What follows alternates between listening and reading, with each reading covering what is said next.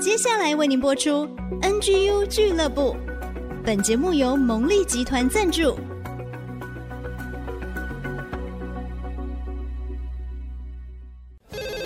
开拓职场的视野，体会家庭的影响，陪你一起找到唯一，成为自己的第一，迎向改变的瞬间。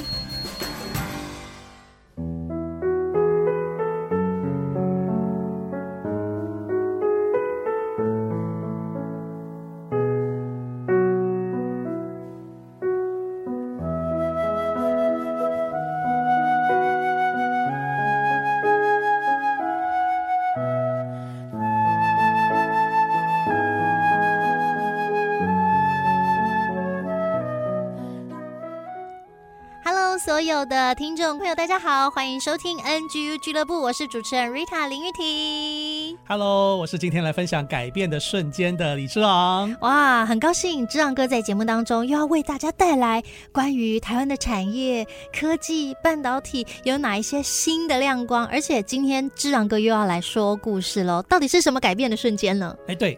今天真的是又有故事又有新的亮光啊！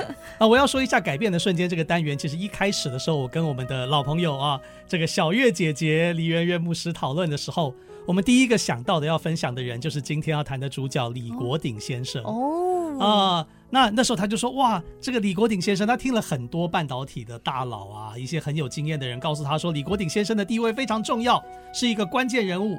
啊，所以我们就想说，那一定要分享我们的前经济部长哦，也是我们这个有台湾科技教父之称的李国鼎先生要怎么介绍？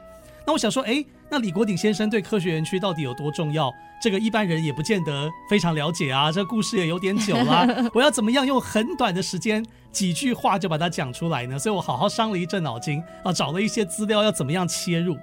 就后来我发现我这些资料都不必找了啊？为什么？啊、因为张忠谋先生说了一句话。什么话？这句话我卖个关子，我先要讲说张忠谋先生为什么说这一句话。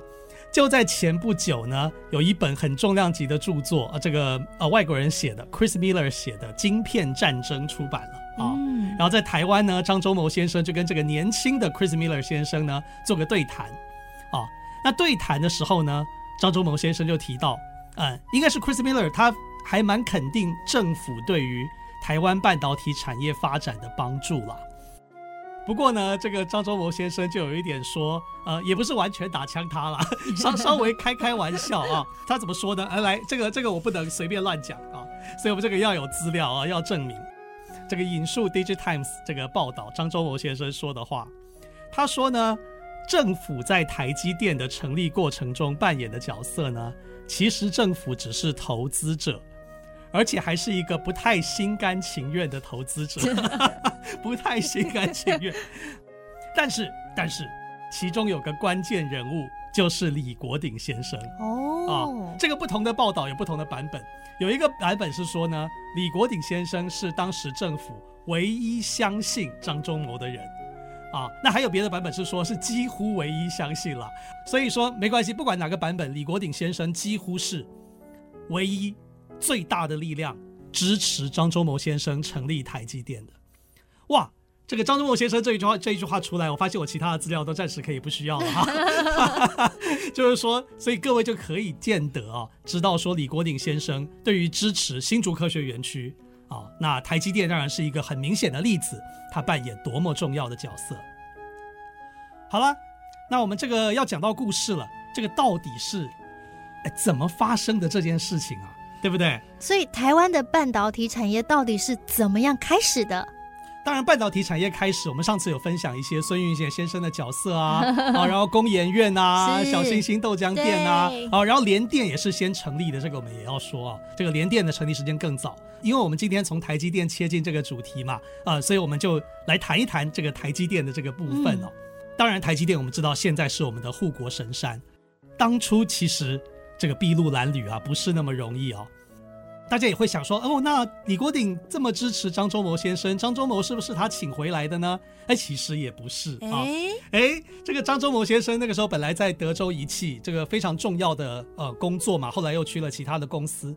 但是台湾有一个很重要的，我们前国科会主委哦，啊，也是我们清华大学前任的校长啊，因为我清华大学的这个一定要点一下啊，徐贤修先生，那这个老校长，他呢好几次拜访张忠谋先生，请他回来担任工研院的院长啊，所以张忠谋先生是做过工研院的院长。这个张先生本来也是想说，那我就是回来当院长的嘛啊，考虑一下也接受了，没想到回来以后不过几个礼拜，李国鼎先生就把张忠谋先生找去了。挖角了吗？哎，也不是直接挖角了，就是请他要研究一下这个台湾的半导体产业到底下一步要怎么走，才能够有更好的发展。这个两个星期就被李国鼎找去了，如何提升台湾的半导体工业？那结果呢？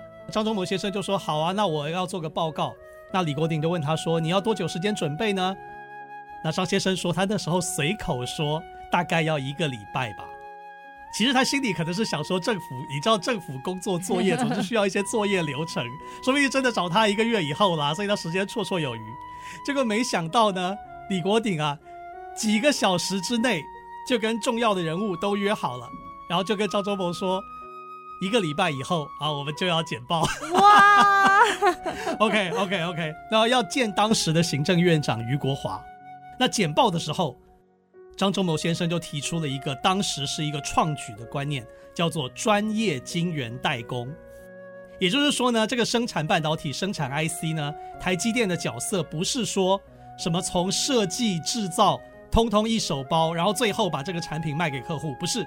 设计可能是美国的公司做的，可能是欧洲的公司做的，啊，可能是台湾的公司做的，都没关系。但是呢，制造。因为台湾在制造方面有优势嘛，人才方面有一些优势，所以台积电就专攻这个制造，所以叫做代工啊。哦。但是这是专业晶圆代工，是啊，这个不是一般低技术的这那那种代工，这情况不太一样啊。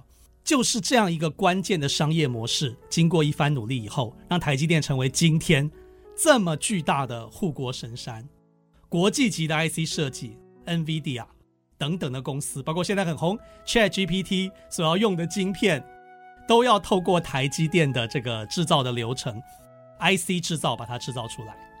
哇，原来是这么一段历程哦！所以其实如果没有当初那个一个礼拜以内的那个 meeting 的话，就没有现在台积电的开端呢。当然了，也可能通过其他的方式实现了，因为那时候张忠谋先生已经回来了嘛。是，但是这个不可以忽视的，的确。李国鼎那时候的这个呃角色跟地位非常非常的重要。那他为什么能够有这样的一个远见啊，这样的一个 insight，能够找对人啊，找到张忠谋先生哦，能够做对事哦，有一些正确的决策。其实我们后来在李国鼎的故居哦，我们发现信仰对于他的整个人格也好啊，整个观念跟视野也好。都有很大的影响，当然也不只是信仰，还包括他许多做事的方法。以下我就举两个小例子好了。第一个小例子是李国鼎故居里面呢，他这个有一个他最常读的祷告文。他说呢：“今日我求主啊，就是求上帝，使我把正义放在功利之前，使我把别人放在自己之前，使我把属灵的事放在肉体之前，使我把成就高尚的目标。”放在享受目前的快乐之上，使我把原则放在名誉之上，使我把你就是上帝放在一切之上。哇，里面看到他追求不只是世界上的成功，而是他回到内在的安定，而且他看别人比自己强。哎，对，这就是一个重点了，就是说古老中国这个俗话说“官大学问大”。好，那有时候真的。有一些官场上不好的风气是，这个官员自以为自己什么都懂，然后呢，对于专业人士的建议或者是他们的看法，并不是那么多的去尊重，这偶尔是会发生，嗯啊。可是李国鼎先生不是，他把别人放在自己之前，哇，把成就高尚的目标放在自己的官位之前啊，所以他能够用到这么多，其实不只是张忠谋先生，应该说台湾许多的科学园区的。半导体的人才哦，然后他透过政府的角度给他们支持啊，那成就了今天的产业，这个我想是一个非常非常重要的品格上的因素哦。那除了品格，还有做事方法。做事方法这个也有一个很有趣的，就是呢，当时啊，李国鼎先生要因为他经济部长嘛，要观察这个全球经济的动态。是。那我们知道那时候什么网络都还没有啊，什么资讯不像今天这么发达，他怎么办呢？他是这样子的，在他的故居哦，你会看到，在每个房间都放了一台电视机。嗯啊，那不是他很奢侈啊，这个他现在一直注意这个国际动向吗？对对对啊，不是台式、中式、华式连续剧可以分分分头看了，不是不是不是，他要随时注意新闻，哦，气象报告。那如果气象变化影响到农业的生产，他就可以随时掌握状况。那如果有新闻，他就可以随时掌握经济的一些变化。所以当时决定一些经济的政策，其实他不只是看电视，他真的是随时随地搜集很多的重要的资讯、资料，而且很重要的尊重专业人员的这个分析跟看法。于是最后带来了。长远来讲，撒下的种子，在今天科学园区创造这么多公司的成功，其实我觉得跟他的做事方法也非常的有关系呢。哇，好棒哦！成为对的人，做对的事，品格很重要，态度很重要，而且其实有一些策略跟方法，包括我们刚刚听到李国鼎先生他生活的态度，是他处事的态度，真的是我们今天改变的瞬间，很棒的提醒呢。啊，那也希望说这样的分享呢，可以来带大家从小星星豆浆店啊，到这个李国鼎先生啊，这次晶片战争也有提到他重要的地位。是，啊，那为什么他能够成为几乎是唯一相信张忠谋先生的人？